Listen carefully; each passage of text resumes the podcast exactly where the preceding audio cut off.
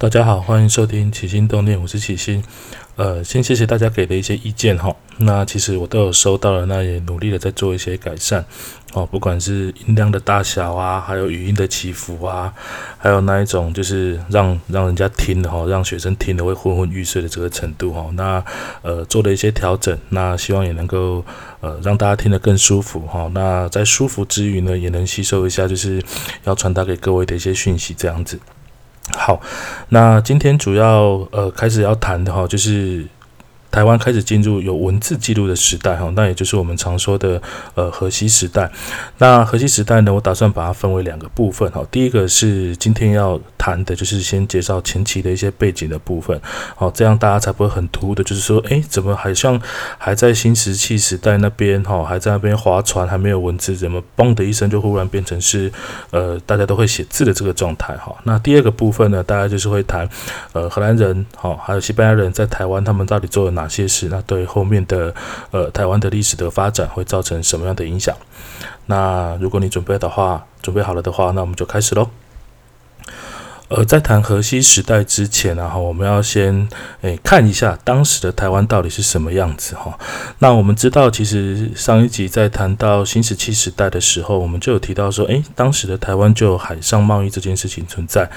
那在河西时代的时候呢，台湾处在一个还蛮尴尬的状态，是什么意思呢？当时在呃我们的。呃，西方哈有一个超级大的一个国家叫做中国，当时的朝代是明朝。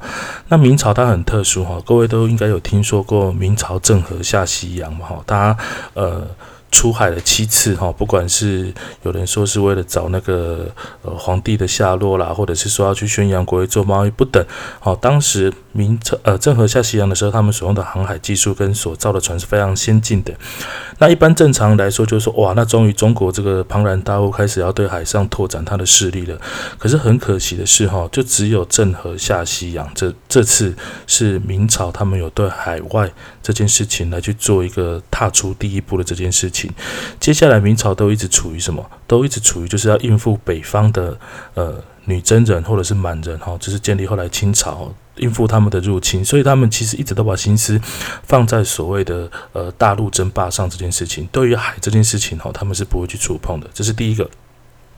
第二个，在当时的日本啊，他们哈是所谓的南北朝时期，那很多日本打败仗的一些哈幕府啊，或者是所谓的日本人，然后他们打败仗了该怎么办？各位都知道，日本是小岛国家，他们也没有什么土地可以去做耕作，他们只好怎样流窜到哪里？流窜到我们的东南沿海，甚至是什么？就是开始骚扰东南沿海的一些中国的一些住民，哈，想要侵占他们土地，甚至是掠夺。这在历史上有一个蛮有名的名字，叫做倭寇。所以明朝其实为了抵御这些倭寇哈，他们实施了很长一段时间的海禁。什么叫海禁呢？好，就是说你不准跟海外的人做贸易，最好人民都不要靠近海边。好，就跟我们现在的爸爸妈妈叫小朋友都不要去海边玩一样哈，通通都不准靠近海边。甚至你只要想说要去下海捕鱼啊，或者什么的，你造的船只要大了一点，都犯了当时的法。所以其实你可以想象的是说，诶，当时在台呃，中国大陆的沿海地带啊，是有锁国海禁这件事情存在，基本上不太能够做贸易。那可是呃，在台湾所处的东南沿海一带啊，很尴尬的是人口多，土地有限。人民除了下海捕鱼之外，还不能坐太大的船，那他只能怎么做？只能说，呃，想办法偷偷摸摸的做一些私底下非官方的贸易。好，听起来很光明正大，其实就是走私了哈。那除了这些贸易之外啊，那在海上啊，哈，因为都不是被合法所承认的嘛，所以其实就有很多的什么海盗集团。那在海上漂流，当时航海技术没有那么发达的情况之下，你总是要找一个休息的地方。所以其实当时的台湾就成了这一些东南沿海海地带，他们要做走私贸易，要做一些海上贸易，偷偷摸摸见不得人的时候，最好的一个什么集散地。所以当时在东南沿海有几个比较有名的海盗，哈，在课本上面也是有写，有所谓的严思齐，有所谓的李旦，还有一位哈，这位是还蛮重要的，他叫做郑芝龙。好，郑芝龙可能你没听过，哈，可是他的儿子郑成功你总该听过了吧？好，所以在接下来的呃。正式时期统治台湾的时候，我们会在琢磨提到这一点。各位听众只要知道说，当时的台湾哦，它是一个算是海带聚集的一个地方，海盗聚集的，哦，不是海带，海盗聚集的一个地方。那这些地方呢，它不是说呃，就是我们电影中看到的海盗烧杀掳掠这样子，而是说在台湾这块岛上进行了大量的贸易。所以当时在台湾的岛上有什么？有所谓的汉人，哈，就是这一些海盗。再来还有一个什么？当地的原住民，好，原住民他们。在这边土生土长，占有地利之便，然后他们也常常拿自己呃狩猎到的一些东西，或是一些山产来交换他们所谓的珍贵的一些物品。再来还有什么？日本人，日本人当时也是因为刚刚讲的倭寇嘛，那倭寇总不可能每天漂流在海上啊，哈，总是要下船下陆地，然后找一些休息的地方补充一些东西。那当时台湾也是他们的首选，所以当时在台湾岛上哈，它是一个什么？政府管不到，哦，基本上也没有政府可管，因为当时明朝并不认为台湾是他们的一块属地，那上面聚集着一些呃大量的一些走私贸易的一个状况，这是当时台湾的现况。那我们来谈一下荷兰哦，荷兰其实在呃十七世纪哈，它其实是处于地理大发现的时代。那荷兰基本上哈，它因为呃旁边有西班牙。还有葡萄牙，哦，他们都是一个海权国家，那被他们逼得只好怎样，我也要往海上去做发展。那荷兰为什么会跑到所谓的呃东方世界来了？因为当时啊，哈，在呃东方世界这边哈，包含中国大陆、包含东南亚这里有一个很特殊的东西，在西方世界是价比黄金的，那个东西就叫做胡椒。哦，这个胡椒不是那个很爱演那个胡椒牛排大师丸的那个胡椒，是真正的那个香料胡椒。那当时香料哈出产于哪个地方？出产在所谓的东南亚的部分，所以荷兰人他们就怎样，他们就成立了所谓的那个贸易公司，想要特别来做一个什么，特别来做一个香料的生意，辗转的就怎样来到了东南亚。后来他们把他们的贸易公司的总部哈设在东南亚的现在的都是呃印尼雅加达的部分，好，他们在那边设立了一个公司。那你可以想象嘛，荷兰在欧洲。雅加达在东南亚这边，天高皇帝远，所以他们就怎样？荷兰的议会，他们就让这一家贸易公司哈，有那一种就是呃海上的一个自主权利，他可以去怎样呃对敌方的势力开战。他可以怎样去收取税收？他可以怎样？他可以去侵占，哈，去把一个地方变成他的一个殖民地，就好像是什么在海上延伸的一个移动的荷兰一样，哈。那这一家公司也还蛮有名的。如果呃有听众看过那个《加勒比海盗》这个系列电影的话，哈，这家公司就叫做荷兰东印度公司，哈。那我们简称 VOC，它的缩写就是 VOC VOC。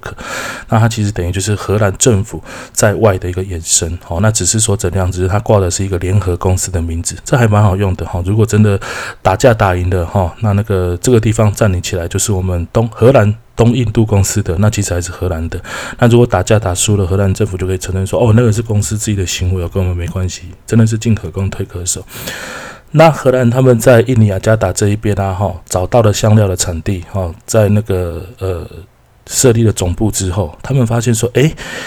东方这个地方，除了价比黄金，就是呃等价重的等重的一个黄金的那个香料之外啊，中国的瓷器跟丝绸，诶，感觉也不错，也是西方人哈可以卖出很高价品的一个商，很高价位的一个商品。再来，诶，在那个日本这边，当时是一个很大的产银，哈，我们说金银铜铁那个银银两的那个银，在日本那边还发现了很丰富的银矿，在日本。那边还有很多的白银，感觉都是好棒的东西，我好想要。那可是你想想看，它的总部设在印尼雅加达，瓷器在中国，银那个黄金白银在那个白银在日本。那其实沿途的这个路上都是一个什么很大的一个什么很大的一个路程，那该怎么办？也是一样嘛，在海上漂流那么久了，总是想要找一个什么中转地，所以他们就想要在呃。印尼到中国、印尼到日本之间找一个中继中转的一个地方。那一开始其实台湾哈不是荷兰的首选，哈，他们最早选到的是两个地方，一个是澎湖，一个是澳门。那他们基本上到澎湖的时候啊，遇到了清朝很大很大的一个阻挡。什么意思？当时清朝认为澎湖是他们的一个，呃，明朝更正一下，当时的中国明朝认为澎湖是他们的一个领地，我怎么可以让你？在我的领地上面拿了一小块在那边建城堡，然后在那边做生意贸易呢？更何况我们现在是怎样海禁呢？我们根本就不允许贸易这件事情。哦，所以各位要知道，虽然现在讲台澎金嘛，可是真正纳入中国版图最早的地方其实是澎湖。那澎湖不行啊，他都一直被明朝的那个军队给打掉，怎么办？他要去澳门。可是澳门很尴尬，澳门是谁的？澳门是葡萄牙的，所以只好在那边呃辗转反侧，不知道该怎么办的时候啊，跟荷兰人进行贸易的一些走私商人哈，或者是说明朝的军官，他们都给他出了一个主意，就说啊，你去台湾好了，反正哈明朝觉得台湾不归我管，你去那边你去干嘛？不关我的事。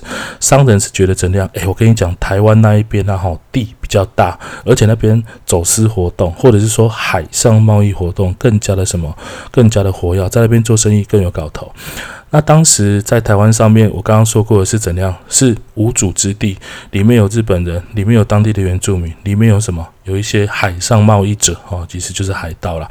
所以当时啊，荷兰人就跟怎样海上，当时在东南亚最大的一个海上呃海盗的一个集团哦，就是郑芝龙的集团达成协议，就是说他们到那个。台湾这边好开始来做生意，开始来做贸易这样子，所以呃那时候荷兰人才会把怎样把整个的重心好，包含他们设立总部，他们包含治理一个部分设在台湾这个地方。那。荷兰人到了台湾这个地方之后，做了哪些事？哈，然后又带来什么样的东西？对台湾的未来产生什么样的一些影响的部分？哦，如果各位有兴趣的话呢，可以继续收听。我在下一集的时候，会再为各位做更精辟的一个介绍。这样子，今天的节目到这边，谢谢大家喽。